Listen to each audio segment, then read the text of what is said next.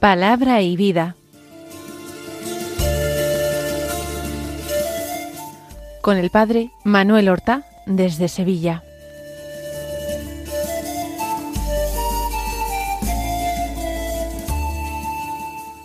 En el nombre del Padre y del Hijo y del Espíritu Santo. Amén.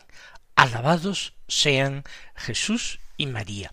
Muy buenos días, queridos amigos, oyentes de Radio María y seguidores del programa Palabra y Vida.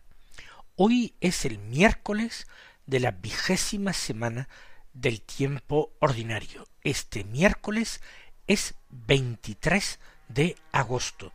En este día la Iglesia celebra la memoria de Santa Rosa de Lima, que nació en esta ciudad de Perú en el año 1586.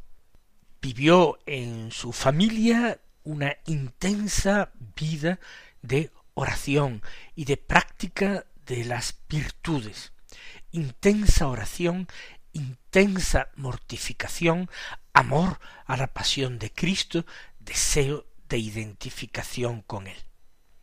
Más tarde, vistió el hábito de terciaria dominica y avanzó en ese camino de perfección.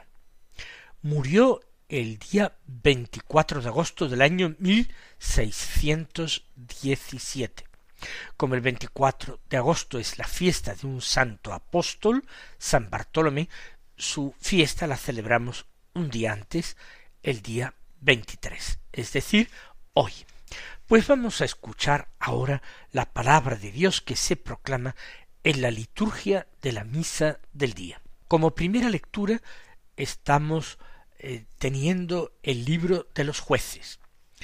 Hoy tomamos de su capítulo nueve los versículos seis al quince que dicen así En aquel tiempo se reunieron todos los señores de Siquén y todo Bet Millo y fueron a proclamar rey a Abimelech junto a la encina de la estela que hay en Siquén.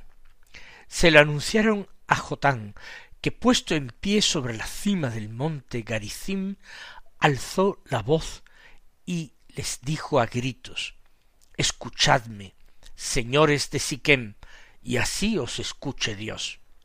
Fueron una vez los árboles a ungir rey sobre ellos, y dijeron al olivo, Reina sobre nosotros. El olivo les contestó, ¿Habré de renunciar a mi aceite, que tanto aprecian en mí dioses y hombres, para ir a mecerme sobre los árboles?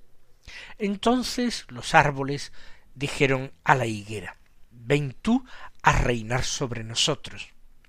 La higuera les contestó, Voy a renunciar a mi dulzura y a mi sabroso fruto, para ir a mecerme sobre los árboles? Los árboles dijeron a la vid, ven tú a reinar sobre nosotros. La vid les contestó, voy a renunciar a mi mosto, que alegra a dioses y hombres, para ir a mecerme sobre los árboles?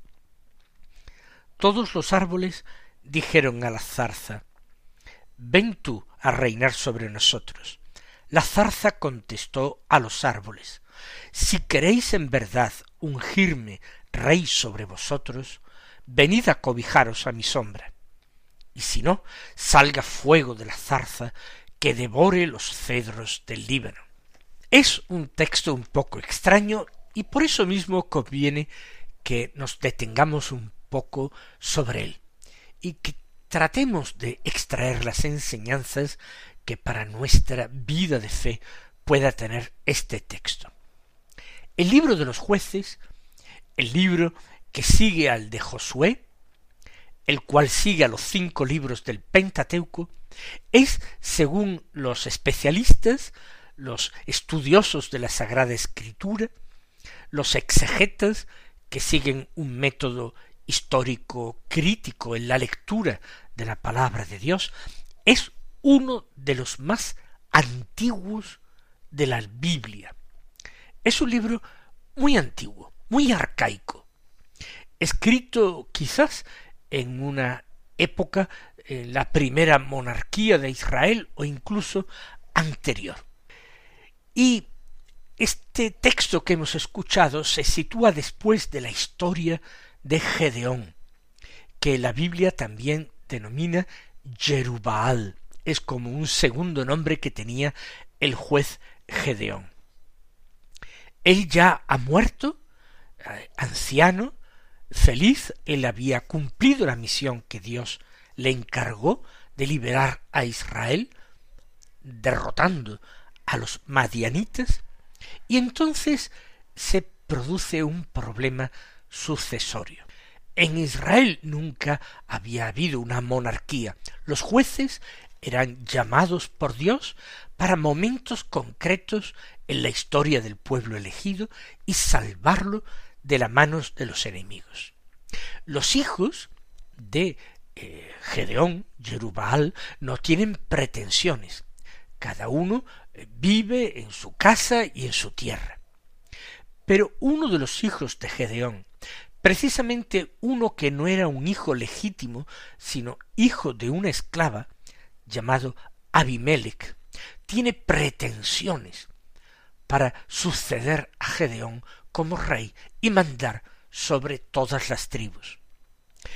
Para ello acude a su familia materna, no a sus hermanos, evidentemente, ni a la familia de su padre, acude a la familia de su madre, que no son israelitas, que son cananeos, de los primitivos habitantes de aquella tierra, y pide su ayuda y su apoyo para proclamarse rey de Israel. Y con la ayuda y el apoyo de estos, logra ir asesinando, exterminando de una forma cruel a todos sus hermanos. Habla la escritura de setenta hermanos. Pero sobrevive uno, que se llama Jotán, uno de los hijos legítimos de Gedeón. Y es este el que en el texto de hoy estando reunidos todos en Siquem, donde se sitúan los parientes por eh, rama materna de Abimelech, están reunidos para proclamarle rey, y allí él anuncia en la cima de un monte, del monte Garizim, eh, buscando una cierta lejanía para que no lo, lo maten inmediatamente, a gritos cuenta esta parábola que hemos escuchado, la de los árboles que quieren buscarse un rey. ¿Qué enseña esta parábola? ¿Para qué la cuenta Jotán? Hay tres árboles a los que sus compañeros, el resto de los árboles, van acudiendo sucesivamente para pedirle que acepte la corona, que se convierta en rey de los árboles. Sucesivamente son el olivo, la higuera, y la vid. Tres cultivos muy útiles de toda la cuenca mediterránea, que eran muy apreciados en Israel. El olivo, por el aceite sobre todo, la higuera por su fruto dulce, y la vid, pues porque es la que está a la base de la producción de vino. Y sin embargo estos tres árboles o arbustos declinan esa invitación a convertirse en rey. Ellos se sienten útiles siendo lo que son, no tienen aspiraciones a mandar sobre los demás. Quieren simplemente seguir produciendo sus frutos extraordinarios, que son alimento y delicia, dice, de los hombres y hasta de los dioses. Sin embargo, cuando después de esos tres sucesivos rechazos los árboles le ofrecen la corona a la zarza, que es un arbusto inútil, incluso nocivo, ésta acepta inmediatamente, pide que vengan a cobejarse a su sombra, permitir que ella se enrede alrededor del tronco de los demás árboles. Y si la rechazan y no la aceptan, con espíritu vengativo dice que salga fuego de la zarza y devore a los cedros del Líbano, a esos bellísimos y útiles árboles que producen una madera preciosa y apreciada. Nosotros descubrimos inmediatamente una fuerte crítica a la monarquía encerrada en este texto. Para el autor sagrado, que habla inspirado por el Espíritu Santo, el gobierno de un hombre sobre otros hombres engendra con mucha frecuencia injusticias, porque ese hombre que está puesto al frente de los demás hombres busca su propio provecho, busca ejercitar el poder, busca acumular riquezas, busca honores, fama, un nombre, pero no busca el bien de los súbditos, de los administrados. Y lo que es peor, con mucha frecuencia quienes actúan así y aceptan ese liderazgo, aceptan esos puestos de responsabilidad de gobierno, son las personas menos útiles, menos productivas, como la zarza, sólo se enredan en los demás y buscan medrar, crecer y enriquecerse. Es una crítica fuerte. De hecho, cuando Samuel, el futuro juez de Israel, presionado por sus conciudadanos, acepta nombrarles un rey para ellos, para Israel, lo hace con prevención y Dios se siente profundamente humillado y ofendido porque Israel se haya elegido un rey. En la monarquía encontrará Israel muchísimas desgracias, momentos amargos de su historia, divisiones y conflictos. Y todo porque no quieren que sea Dios el Rey.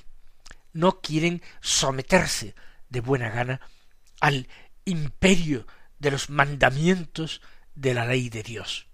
¿Y esto para nosotros qué nos enseña?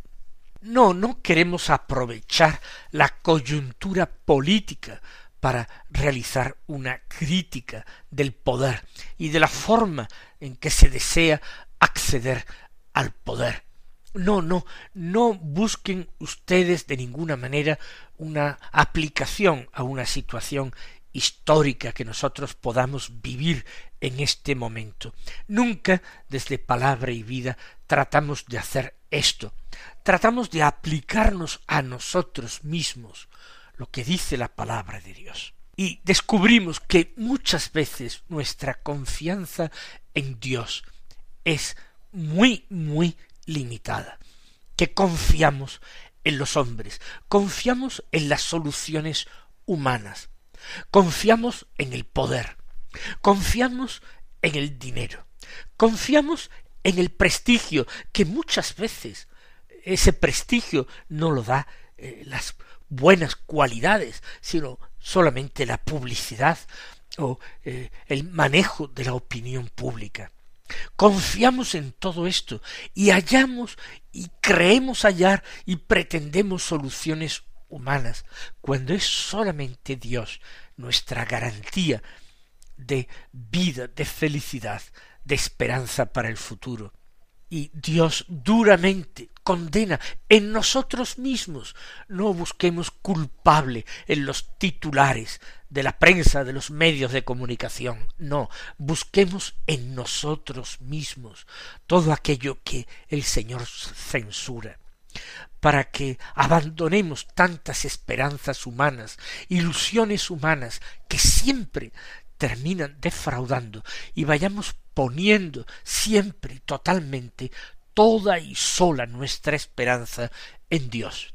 Y por supuesto, que no dejemos de abrir los ojos, de crecer en madurez y sensatez, de dejar atrás todo tipo de ingenuidad y centrarnos en quien es el único que no defrauda.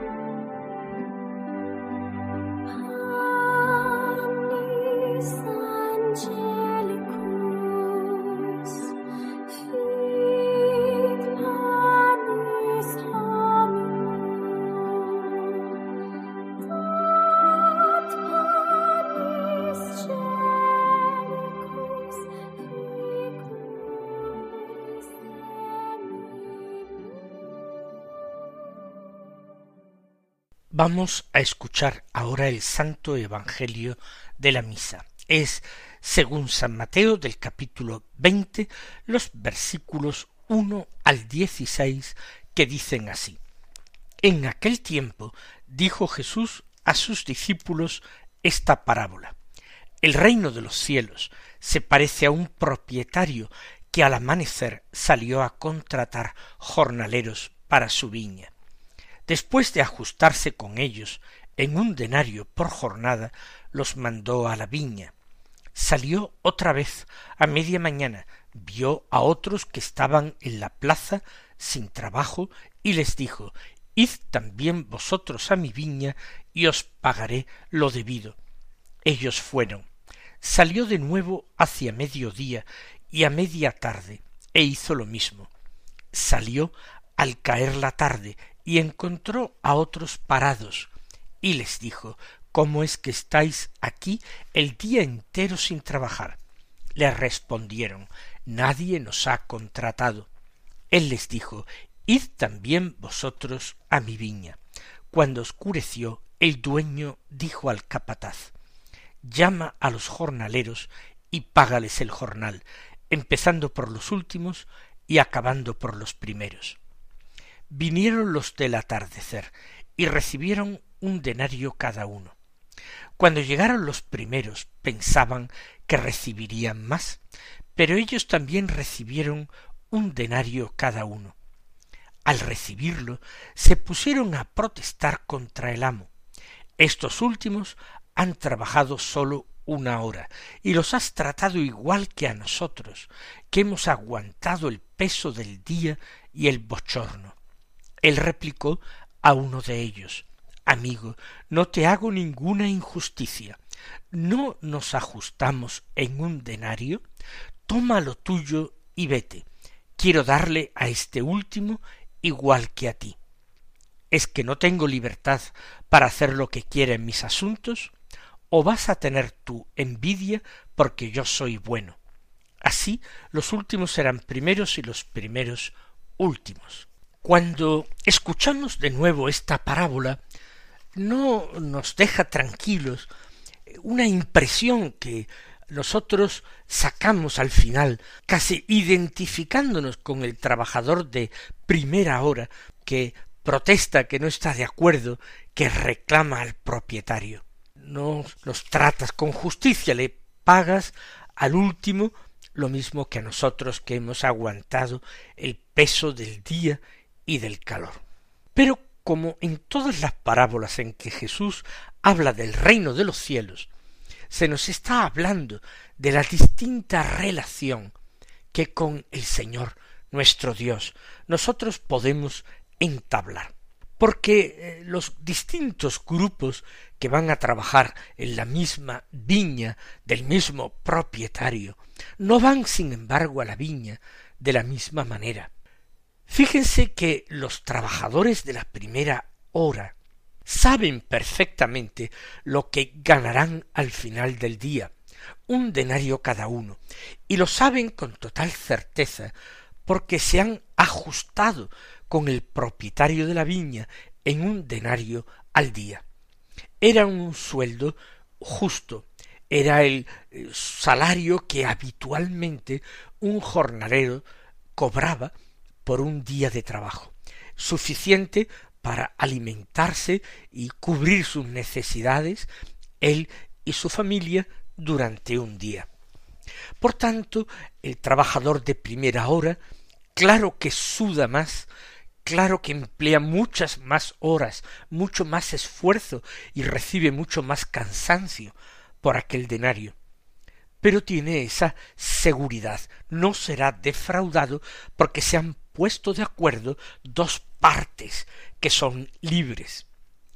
Recuerden ustedes, lo decíamos ayer y estos últimos días, que el pueblo de Israel al pie del Sinaí, lo hemos visto en el libro del Deuteronomio, también en el libro de Josué, el pueblo de Israel se ajusta también con Dios al pie del Sinaí y recibe una serie de obligaciones, de trabajos que tienen que realizar, una obediencia que tienen que practicar, y a cambio ellos entrarán en la tierra prometida y gozarán de todos los beneficios de Dios, su protección, su guía, su ser considerados únicos y elegidos entre todos los pueblos de la tierra. Los trabajadores que van a la viña a las horas intermedias, a media mañana, a mediodía, a media tarde, no se han ajustado con el Señor, simplemente han confiado en su palabra. ¿Y cuál es esa palabra? Pues el Señor les ha dicho, id también vosotros a mi viña y os pagaré lo debido, es decir, lo que sea justo. Sin embargo, no se ha determinado con claridad y exactitud qué es lo debido, qué es lo justo. Ellos no saben exactamente cuánto terminarán cobrando al finalizar el día. Han tenido que realizar un ejercicio de confianza en el propietario de la viña. Y eso es mucho más que haberse ajustado con él. Es creer que el propietario es un hombre bueno, un hombre justo, un hombre que tendrá en cuenta sus necesidades y su buena voluntad de trabajar, aunque sean menos horas. Y por último, los trabajadores que van a la última hora del día a la viña, ni siquiera están seguros de nada, porque el Señor les ha dicho, id también vosotros a mi viña. Y no les ha prometido nada, ni se ha ajustado con ellos en un precio, aunque fuera un precio pequeño, dado que iban a trabajar solo una hora. Estos han ido a la viña en pura gratuidad. Han ido porque el Señor los mandó sin más explicaciones, porque el Señor los encontró y se sintieron ya dichosos por haber sido llamados y enviados. Mis queridos hermanos, que nuestra relación con el Señor siempre nos movamos a un mayor desinterés, a una mayor gratitud, que nuestra motivación para acoger su palabra y ponerla en práctica sea siempre y sólo el amor. Él os colme de sus bendiciones y hasta mañana si Dios quiere. Han escuchado en Radio María Palabra y Vida, un programa que dirige el Padre Manuel Horta.